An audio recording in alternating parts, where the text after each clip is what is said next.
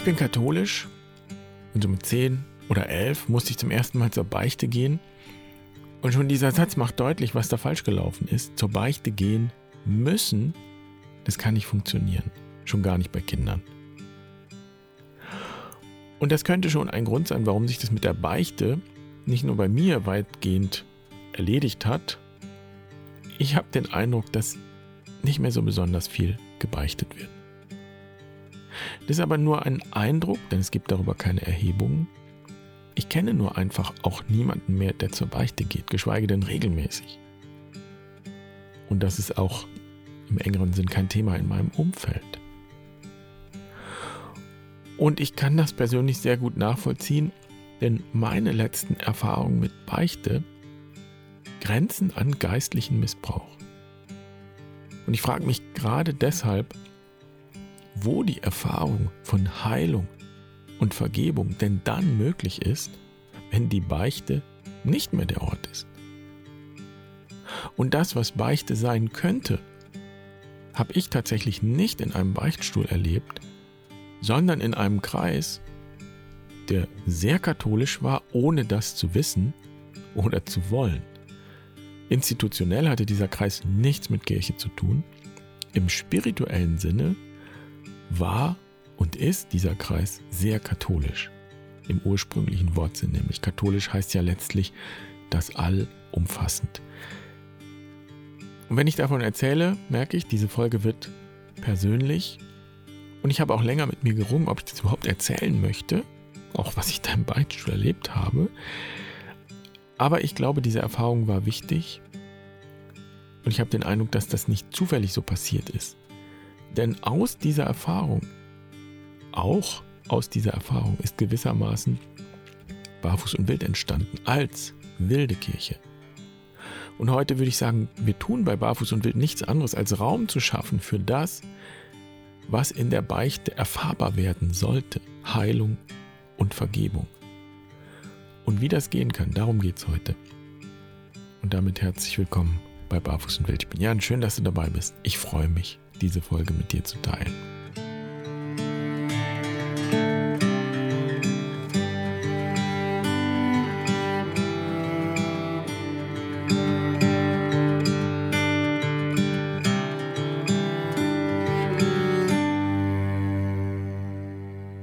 ...2014 bin ich zur Quest gegangen und die Quest war in Italien, in der Toskana. Also bin ich ein paar Tage früher gefahren und bin vorher noch in Assisi gewesen. Und Assisi, die franziskanische Tradition spielt ja eine wichtige Rolle für mich und meinen Weg. Und deshalb erschien mir das gut, hier noch einen Stopp einzulegen, um auch diesen Kreis, diesen wichtigen Bereich meines Lebens mit hineinzunehmen in die Quest. Und als ich vor Ort war, bin ich zufällig auf eine alte Tradition gestoßen, den Portionkula-Ablass. Das klingt furchtbar antiquiert. Bei Ablass denken wir hier natürlich im Land der Reformation gleich an den Ablasshandel. Und auch was das inhaltlich bedeutet, weiß, glaube ich, kaum jemand mehr. Ich schätze jedenfalls, dass wir landläufig mit dem Begriff Karma mehr anfangen können. Und so ungefähr kann man sich das aber vorstellen mit dem Ablass. Der bietet die Möglichkeit, das Karma-Konto praktisch auf Null zu setzen und die Sündenstrafen zu tilgen, sodass man also beim jüngsten Gericht gleich in den Himmel kommt und nicht erst büßen muss. Und die Vorstellung war und ist bis heute natürlich, dass Kirche diesen Ablass gewähren kann unter bestimmten Bedingungen. Und Franz von Assisi hat den Papst damals so lange genervt, bis der zugestimmt hat, diesen Ablass zu gewähren. Und zwar, wenn man am 2. August in Assisi bestimmte Gebete spricht und die Beichte ablegt. Und das war damals revolutionär. Das war ja kostenlos. Und für die Leute in Assisi natürlich praktisch die Möglichkeit, jedes Jahr am 2. August ein paar Gebete zu sprechen in bestimmten Kirchen und die Beichte abzulegen. Und dann konnten sie mit dem Karma-Konto auf Null nochmal neu beginnen. Toll. Das war alles nicht mein Thema, als ich vor der Quest in Assisi war. Und es war auch Anfang März, wäre also sowieso nichts geworden mit dem Ablass. Aber als ich da in Assisi war, kurz vor der Quest, da hatte ich das Bedürfnis, auch das innere Konto aufzuräumen auf Null zu setzen, wenn man so will, in meinem Leben aufzuräumen, klar Schiff zu machen, das Alte wirklich zu verabschieden, auch zu vergeben, ihm einen Platz zu geben, so dass es mich nicht mehr belasten und hindern kann und so einen neuen Abschnitt zu beginnen. Das war das Gefühl und das war die Absicht, mit der ich zur Quest gefahren bin. Und als ich in Assisi unterwegs war und von diesem Ablass gehört habe, da habe ich das mit meiner Quest in Verbindung gebracht. Und da war so eine Idee da in dem Moment, ohne dass ich das eingeplant hätte. Das möchte ich machen. Als Verbindung auch meiner christlichen Tradition mit der Tradition, in der ich mich dann mit der Quest bewegt habe. Und in dem Zusammenhang gefällt mir ganz gut der Begriff Lebensbeichte. Also keine Beichte in dem Sinn, dass man jetzt ein paar persönliche Fehler im Detail aufzählt, sondern auch im Sinne einer Bilanz. Eines So war es bis hierhin. Und jetzt geht es nicht mehr so weiter, soll es nicht mehr einfach so weitergehen, sondern ich möchte Raum schaffen für eine neue Bewegung, die ich vielleicht nur erst ahne. Jedenfalls haben mich solche Gedanken und Vorstellungen damals dazu gebracht, jetzt vor der Quest hier in Assisi zur Beichte zu gehen. Und ich habe mich angestellt in Portiuncula, der Kirche. Da gibt es ja Beichte in allen möglichen Sprachen. Das ist eine riesige Kirche, da gibt es viele Beichtstühle. Und dann bin ich an der Reihe gewesen und mir war schon ziemlich mulmig zumute, denn Beichte gehört zu den Erfahrungen, die mich bis dahin am allermeisten abgestoßen hatten. Als Kind hatte ich furchtbare Angst vor der allerersten Beichte, vor der Erstkommunion. Und der Priester war ganz freundlich, aber ich, ich bin gestorben vor Angst. Ich hatte das Gefühl, als Kind, man erwartet von mir, dass ich mich jetzt hier ausziehe. Nicht äußerlich, sondern innerlich. Aber ich habe das Gefühl, dieses innere Nacktsein, dieses Gefühl, jetzt einen Seelenstriptease machen zu müssen, um die Erwartungen zu erfüllen, um wieder dabei sein zu dürfen, um überhaupt dabei sein zu dürfen, auch um rein zu sein, das hat mich unter Druck gesetzt.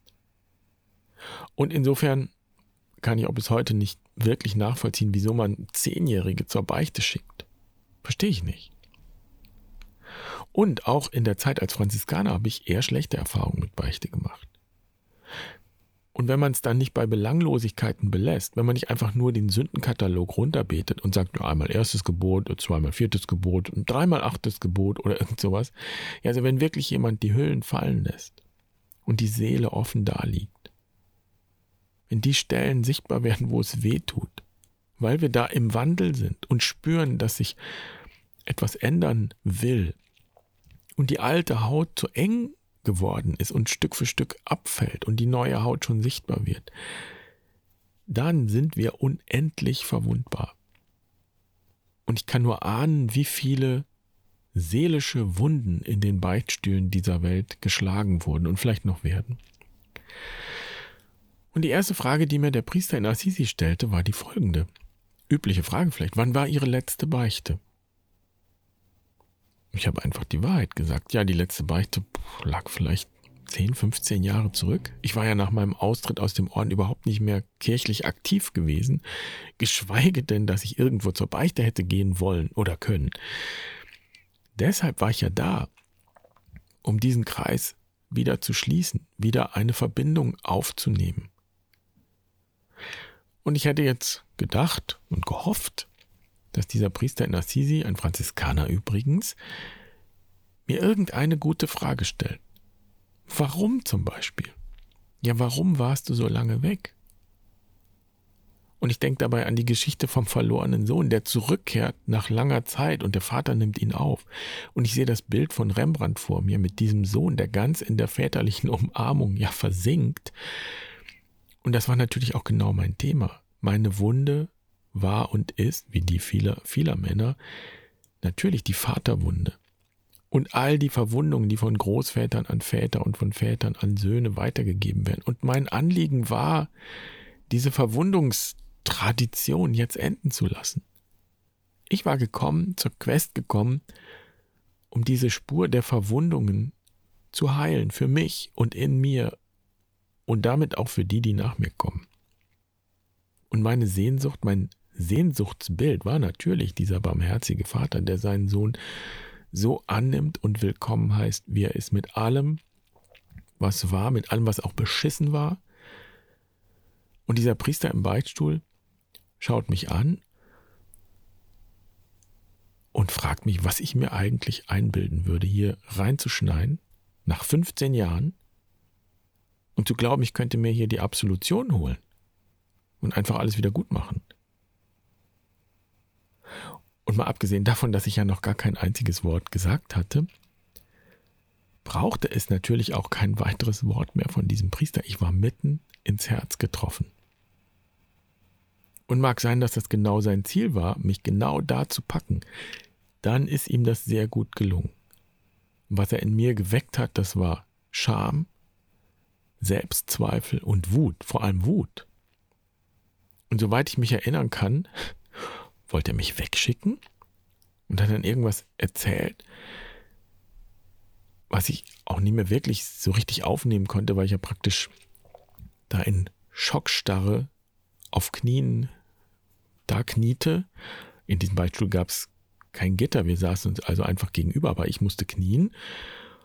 Und dann habe ich mir so eine Art Strafpredigt angehört über meine Vermessenheit, wie ich mir das vorstellen würde. Wie sollen wir jetzt hier 15 Jahre aufarbeiten? All die Sünden, die da zusammenkommen, die ich da angehäuft habe, wie wir das jetzt bewältigen sollten. Und, Zitat, vor allem, was die Masturbation betrifft, all die Male, das sei ihm schleierhaft, wie ich das jetzt so schnell zusammenrechnen wollte. Also kurzum, ich weiß überhaupt nicht mehr, wie ich da rausgekommen bin. Ich weiß auch nicht mehr, ob er mir nun eigentlich am Ende irgendeine Art von Absolution oder Segen gegeben hat. Ich weiß nur, dass ich absolut fertig war nach diesem Erlebnis.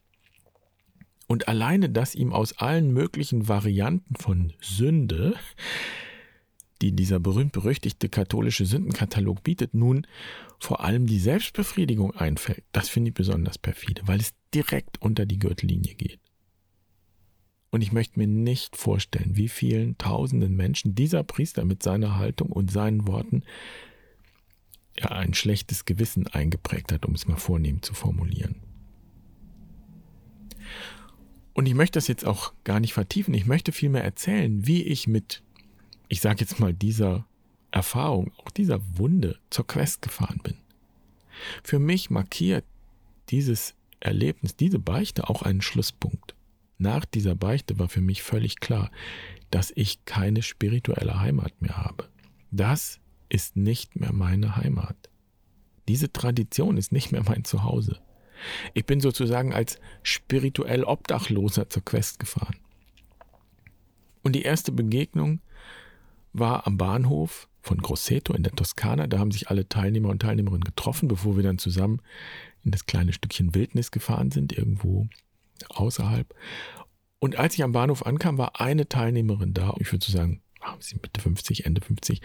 Und es hat keine drei Minuten gedauert. Da kommt das Gespräch schon drauf, was ich beruflich mache und was ich für eine Ausbildung habe. Und als ich sage, dass ich Theologie studiert habe, da sagt sie nur, was? Katholisch auch noch? Ach du Scheiße, das ist ja furchtbar. Ich war so fertig. Und die Quest lag ja noch vor mir und ich kannte niemanden. Ich wusste nicht wirklich, was mich erwartet. Ich wusste, dass das keine christliche Veranstaltung wird. Und jetzt, in diesem Moment, hatte ich vollständig das Gefühl, zwischen den Stühlen zu stecken, festzustecken. Einerseits nicht mehr christlich genug oder katholisch genug und andererseits zu katholisch, zu christlich für diesen Kreis. Und ich springe gleich mal ans Ende der Geschichte. Nach zwei Wochen Quest nach den vielen Stunden im Kreis, in dem wir Teilnehmerinnen und Teilnehmer unsere Geschichte, unsere Geschichten, unsere Erfahrungen geteilt haben, war da keine Trennung mehr. Wir haben uns herzlich umarmt. Und ich habe in diesem Kreis und in den vier Tagen und Nächten während der Quest das erfahren, was ich in der Beichte gesucht habe. Da war Heilung und Vergebung. Und ich würde so sagen, Heilung und Vergebung kamen von niemandem direkt aus diesem Kreis, sondern das war eine Erfahrung in diesem Kreis. Es kam sozusagen aus der Mitte, aus dem Punkt, um den alle herumsitzen im Kreis, auf Augenhöhe, alle gleich weit weg von der Mitte. Und alle nähren diese Mitte mit ihren Geschichten und alle nehmen aus dieser Mitte. Und deshalb bin ich heute überzeugt, dass ein Kreis die ideale Sitzordnung ist, wenn Raum geschaffen werden soll für Heilung und Vergebung. Und das ist das Gegenteil von dem, was ich im Beichtstuhl erlebt habe. Ich, es wäre aber möglich, und ich will überhaupt nicht ausschließen, dass es das auch im Beichtstuhl gibt. Es heißt schließlich, wo zwei oder drei in meinem Namen versammelt sind, und das würde allerdings bedeuten, dass der Priester nicht der ist, der über mich urteilt, sondern der mit mir im Kreis sitzt und anschaut, was ich hineinlege und seins auch mit hineinlegt. So, und ich bin sicher, dass da noch Luft nach oben ist in den Beichtstühlen dieser Welt. Und es ist sicher nicht meine Sache, hier Ratschläge zu geben. Das überlasse ich lieber Papst Franziskus, der, man höre und staune, gleich zu Beginn seiner Amtszeit die Priester dieser Welt aufgerufen hat, barmherziger zu sein. Wie der barmherzige Vater eben in der Geschichte vom wiedergefundenen Sohn. Und das möchte ich unterstreichen und festhalten. Heilung und Vergebung können nicht einfach so gemacht werden, sondern wenn der Raum da ist, in dem alles willkommen geheißen werden kann und betrachtet werden kann, dann liegt darin die Möglichkeit zur Heilung. Und das ermöglicht Vergebung im Sinne von weggeben, dass mich etwas nicht mehr beherrscht, was es auch sein mag. Im Kreis mache ich die Erfahrung, dass das betrachtet werden kann. Und ich bin da. Ich muss das nicht wieder gut machen. Ich kann etwas vielleicht auch niemals wieder gut machen. Und ich kann mich entscheiden, dass ich mich nicht davon beherrschen lasse. Und der Kreis ist der Raum, in dem so eine Erfahrung möglich ist. Und höchstwahrscheinlich ist das auch der Grund, warum es die Beichte vor dem 6. Jahrhundert gar nicht gab, als Ohrenbeichte zu zweit im Beichtstuhl. Vorher gab es Bußgottesdienste. Also Beichte war eine Sache eines größeren Kreises. Und ich möchte noch auf eine Sache hinweisen, die ganz wichtig ist. Ein Kreis, der solch einen Raum schafft, steht vor einer großen Herausforderung. Nämlich das, was in der Mitte steht, wirklich sein zu lassen, stehen zu lassen, zu betrachten.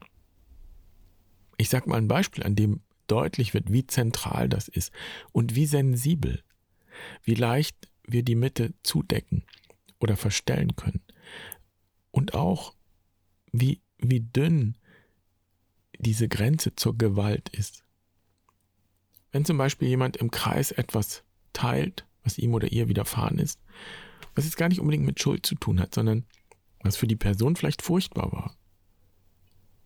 Und was sie dann emotional aufwühlt, dann ist sie aufgewühlt, vielleicht fließen Tränen. Und ja, die Erfahrung ist, dass das im Kreis unser Mitgefühl weckt. Wir fühlen dann mit. Und dann gibt es meistens so eine Fraktion, ich nenne die jetzt mal die Taschentuchfraktion. Aus dieser Fraktion springt meistens jemand auf und hält ein Taschentuch hin. Und das ist in Ordnung, ist wunderbar. Gerade noch so. Manchmal gibt es auch Leute, die dann jemanden berühren wollen, in den Arm nehmen wollen und solche Dinge. Und dann würden wir schon in der Regel als Kreishüter und Hüterin, wenn man so will, dazwischen gehen und darauf aufmerksam machen, dass diese Bewegung, die Tränen wegwischen zu wollen zum Beispiel, den Schmerz irgendwie halten zu wollen, dass das leicht zu einer Tendenz werden kann, Schmerz und Tränen beseitigen zu wollen. Und mindestens ist die Frage angebracht, möchtest du das jetzt? Möchtest du, dass ich dich halte? Das ist ungefähr, wie wir ja auch sehr gut gemeint sagen, du musst nicht weinen. Aber vielleicht doch. Vielleicht ist genau das jetzt dran. Einfach das anzuschauen und ins Fließen damit zu kommen. Und wenn dann Tränen fließen, ist es vielleicht genau der körperliche Ausdruck davon. Darum geht es, dafür Raum zu schaffen. Und dann entsteht Raum für das, was wir in der jüdisch-christlichen Tradition Umkehr nennen. Ein Wieder zurückkehren zur Quelle, zum Urgrund, zum Urvertrauen. Wenn jemand ratlos ist, dann hilft es im Kreis eben nicht, Ratschläge zu geben. Egal wie gut die gemeint sind. Wenn jemand ratlos ist, dann hilft es, diese Ratlosigkeit zuzulassen. Zuzulassen, dass sie benannt wird und einfach erstmal so stehen zu lassen. Und dann erzählt der Nächste und die Nächste. Und da gibt es Momente der Heilung in dieser Erfahrung, dass in die Mitte stellen zu können. meine Trauer in die Mitte stellen zu können, meine Ratlosigkeit ausdrücken zu können und sie wird gehört. Und dann erfahre ich, ich bin da mit allem. Ich kann da sein. Und ich bin nicht nur das, ich bin auch mehr als das. Und das erfahre ich ganz unmittelbar in so einem Kreis, der mich hört und der das ja bezeugt, was gehört wird. Und das ist für mich die Erfahrung, die der verlorene Sohn in den Armen seines Vaters macht. Leibhaftig körperlich zu erfahren, dass ich da sein kann, trotz allem und mit allem. Und um auf meine Erfahrung in Assisi zurückzukommen, natürlich wäre die Frage, warum ich 15 Jahre nicht zur Beichte gehe und dann wiederkomme, eine sehr interessante Frage gewesen. Wie gesagt, ich habe wenig Motivation, tiefer zu erforschen, warum es diesem Priester damals nicht eingefallen ist, einfach diese Frage zu stellen. Ich habe einfach unendliches Mitgefühl mit all denen, die im Laufe der Jahre, Jahrzehnte und Jahrhunderte von Kirche auf diese Weise und andere Weise verletzt worden sind. Und ich weiß nicht, ob das in diesem Fall schon geistlicher Missbrauch ist, spielt für mich persönlich auch keine Rolle. Mir geht's gut.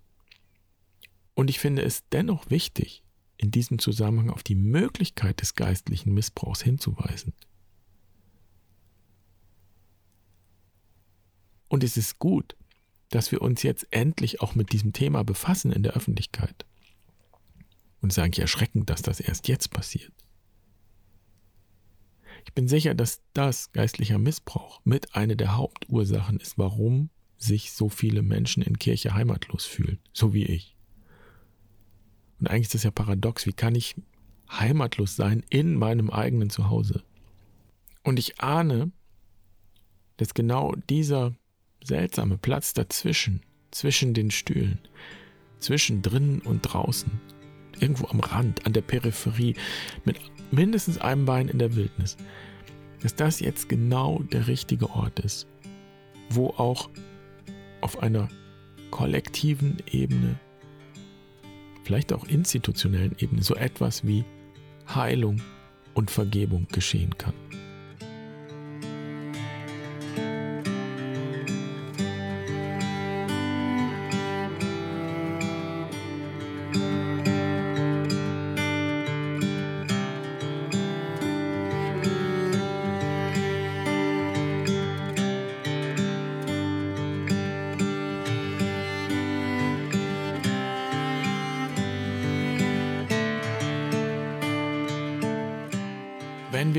Der wilden Kirche zusammenkommen, dann erlebe ich wieder Räume entstehen für Heilung und Vergebung.